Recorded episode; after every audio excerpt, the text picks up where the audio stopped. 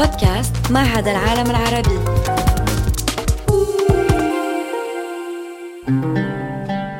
أهلا وسهلا بكم.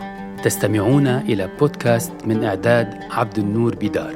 سنتحدث عن أركان الإسلام وبعدها الرمزي. نتمنى لكم حسن الاستماع. أهلا وسهلا بكم. سنتحدث في هذا البودكاست عن الشهادة أولى أركان الإسلام. الشهادة لله ورسوله محمد صلى الله عليه وسلم هي أولى أركان الإسلام. إنها الركن الأكثر جوهرية وهي لب وخلاصة وروح أركان الإسلام الخمسة بل الإسلام برمته. وإليكم صياغة الشهادة كاملة. أشهد أن لا إله إلا الله وأشهد أن محمدا رسول الله. فما هو المعنى الدفين لهذا الركن الرئيسي؟ يقول الغزالي إن لكل عبادة ظاهرا وباطنا وقشرا ولبا ولقشرها درجات ولكل درجة طبقات. فما هو لب الشهادة التي يشكل النطق بها بقلب صادق؟ جوهر العبادة بل محور الحياة الروحية في الإسلام. لنتمعن بمعنى الشهادة الباطني متيقنين من أن الله عليم ومنطلقين من أنه سبحانك لا علم لنا إلا ما علمتنا إنك أنت العليم الحكيم. وقد سمي هذا الركن بالشهادة لأن من ينطق به يشهد أو يقر أو يعترف بأن ما من إله إلا الله وبأن الله هو الحقيقة الواحدة اللامحدوده وعليه تكون كل حقيقة أخرى امرا واهما. وطالما لا نرى الله في كل شيء فأننا نظل اسر هذا الوهم وضحاياه. وقد جاء في الآية 115 من سورة البقرة فأينما تولوا فثم وجه الله. كما جاء في سورة الإخلاص الله أحد. الله أحد إذن. أي ليس كمثله شيء وما من أحد إلا هو. وفضلا عن ذلك تقول الآية الثانية من سورة الإخلاص الله الصمد أي أن سره مستور جدا لا يمكن كشفه واستجلاؤه واكتشافه. والله شديد الصمدية فلا يمكن رؤيته وتخيله ومعرفته على الرغم من أن الصمدية هي وجوده الخفي في قلب جميع الأشياء أيضا. الله أحد إذن وهو عم كل شيء وعم الوجود والأكوان وهو في الوجود والأكوان باعتباره حقيقتها الوحيدة. إنه المحجوب الذي يحرك سرا كل مشهود ومن لم يضف خلق الأكوان شيئا إلى حقيقته. فكما نقل ابن عطاء الله اسكندري الحكيم عن النبي محمد كان الله ولا شيء معه وهو الآن على ما عليه كان. لا إله إلا الله إذن. ولكن من هو النبي محمد صلى الله عليه وسلم؟ إنه الشاهد الكامل على الحقيقة الواحدة واللامحدوده والمحجوبة والمشهودة. وفي القرآن يقدم الله نفسه كشخص فيقول أنا وإني وإنني. ولأنه كل شيء إنه الفاعل الأعلى أيضا. فيقول الله في سورة طه إنني أنا الله لا إله إلا أنا. فلماذا يستخدم الله ضمير المتكلم المفرد أنا عندما يتحدث عن نفسه؟ وما هو الأمر الذي يدعونا الله إلى التمعن به مليا؟ إنه يدعونا إلى التفكير بما نقوم به وبما يحدث عندما يستخدم كل منا ضمير المتكلم أنا للحديث عن نفسه. فعندما يفكر كل منا بأناه أي عندما يقول ويفكر قائلا إنني وإني أنا فلان وأنا فلانة من هو الذي يفكر ويقول ذلك في الحقيقة؟ هل سبق وان تمعنا بذلك؟ هنا يكمن غرض تمعننا الأساسي في كل يوم وفي كل لحظة. فمن يستخدم ضمير المتكلم المفرد أنا؟ من هو هذا الأنا؟ في الحقيقة يسمي الإسلام هذا التمعن بالذكر ذكر الله. وهو ما نقوم به عملا بكلام الله في القرآن الذي يقطع لنا هذا الوعد. فاذكروني أذكركم. لا إله إلا الله. لا إله إلا الله. لا إله إلا الله. لا إله إلا الله. لا إله إلا الله.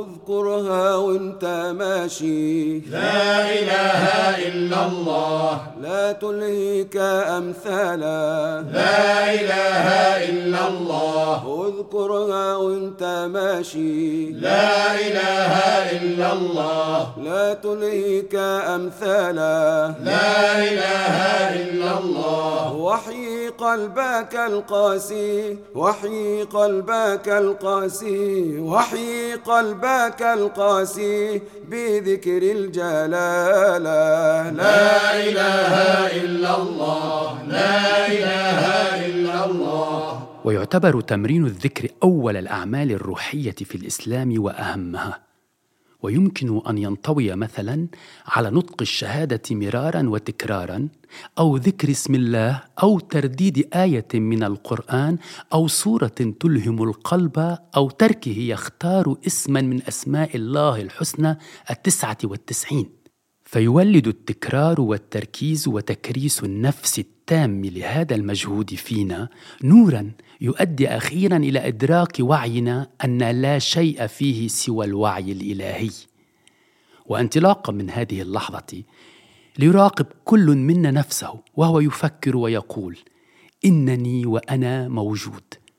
من يشعر فينا بذلك ومن يقوله فعلا؟ من يقف وراء تجربة الوعي بالذات هذه؟ والآن لنراقب أنفسنا أكثر. مستندين إلى الذكر والعون الكبير الاتي من الله نتيجة هذا المجهود أي رحمة الرحيم أو نعمته والذي قدرته وحدها تكفي للاستذكار وتنشيط ذاكرتنا العليا والاكتشاف الداخلي لهويتنا الحقيقية المنسية في سراب الانا بل كشف الهوية الأعلى أي الله الانا الوحيدة الحقيقية. هذا ما يأمرنا القرآن بمواصلة التمعن به عبر ممارسة جهد الذكر اليومي. إنها النظرة المركزة دائما على الذات حتى يظهر فيها الوعي الإلهي الفريد ونشاطه المتواصل. هذا ما نسميه الوعي في الإسلام وهو يحصل عندما نشهد في نهاية المطاف نحن البشر أن الله وحده هو الذي يقول الأنا فينا وألا نفس ولا حاضر ولا حياة خارج الحياة الإلهية التي تعتمل وتتنفس وتفكر وتريد وتفعل بشكل متواصل عبر أنا وحركة الوجود كلها. واحد هو الأنا الإلهي أو الأنا الأعلى. وهذا هو النور الداخلي الذي تقودنا إليه الشهادة أن لا إله إلا الله.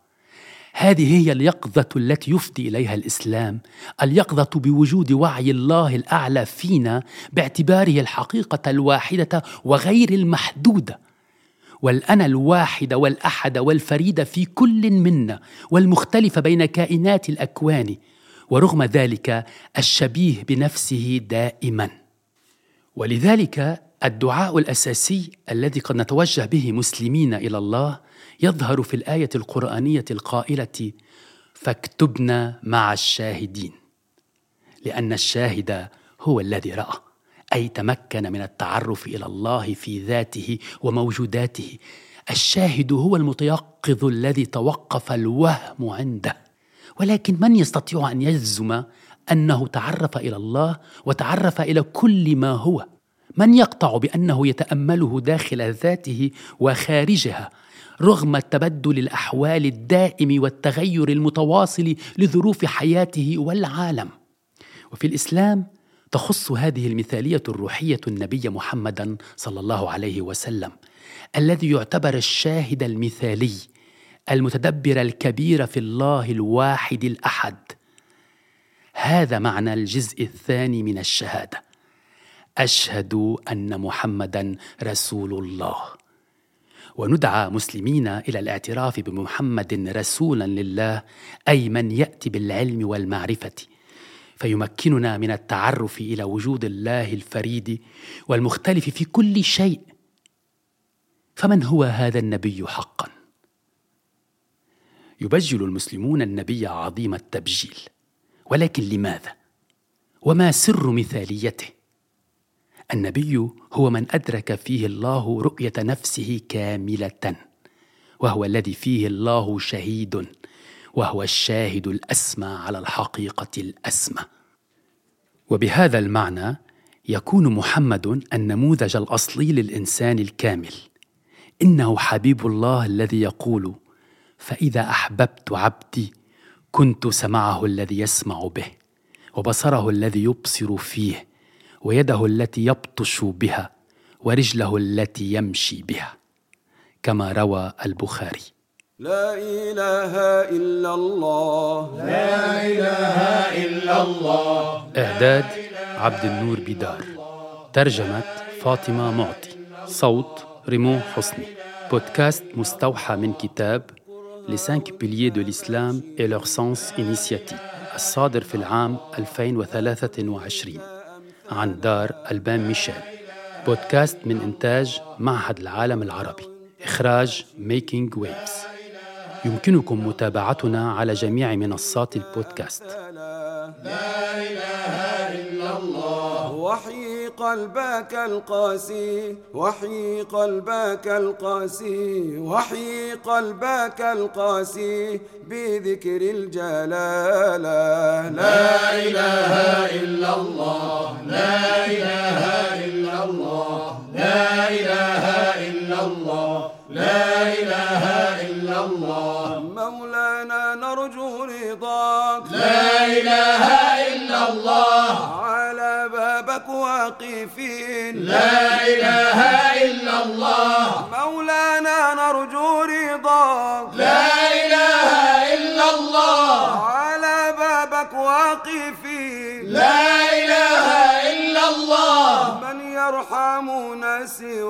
سواك من يرحمنا سواك من يرحمنا سواك يا أرحم الراحمين. لا إله إلا الله لا إله إلا الله لا إله إلا الله لا إله تب علينا يا تواب. لا إله إلا الله. واجعلنا للخير أسباب. لا إله إلا الله. تب علينا يا تواب. لا إله إلا الله. واجعلنا للخير أسباب. لا وجهي باب لا تغلق في وجهي باب لا تغلق في وجهي باب يا أكرم الأكرمين. لا إله إلا الله لا إله إلا الله لا إله إلا الله لا إله إلا الله. تب علينا واهدنا. لا إله إلا الله.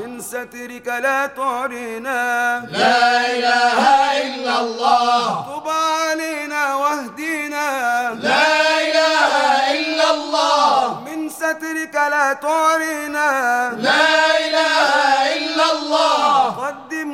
قدمنا لك نبينا قدمنا لك نبينا قدمنا لك نبينا في الأخرى يشفع لنا. لا لا إله إلا الله لا إله إلا الله لا إله إلا الله لا إله إلا الله. هو السيد المختار. لا إله إلا الله. نسل هاشمين لا إله إلا الله. هو السيد المختار. لا إله إلا الله. من نسل هاشمين لا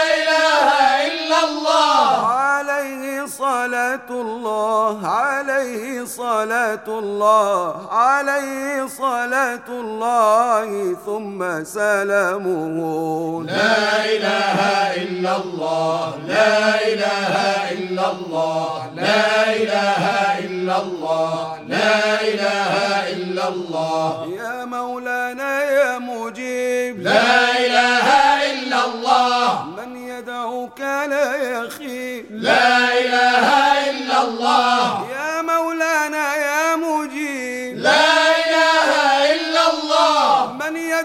ربك لا يخيب لا إله إلا الله. يا مولانا يا مجيب. لا إله إلا الله. من يدعوك لا يخيب لا إله إلا الله. توسلنا بالحبيب. توسلنا بالحبيب توسلنا بالحبيب اقضي حاجتنا قريب. لا إله إلا الله لا إله إلا الله لا إله إلا الله لا إله إلا الله لا إله إلا الله لا إله إلا الله لا إله إلا الله لا